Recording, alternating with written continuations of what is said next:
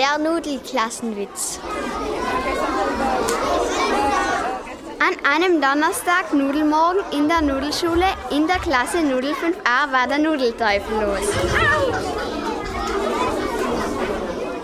Der Nudellehrer Fusillo erklärte gerade die Geschichte von der Nudel. Die Spaghetti wurde in Neapel entdeckt und die Tortellini wurden in Tortello erfunden, erklärte der Nudellehrer. Plötzlich hob das Nudelkind Garganello die Hand. Was ist denn los, Garganello?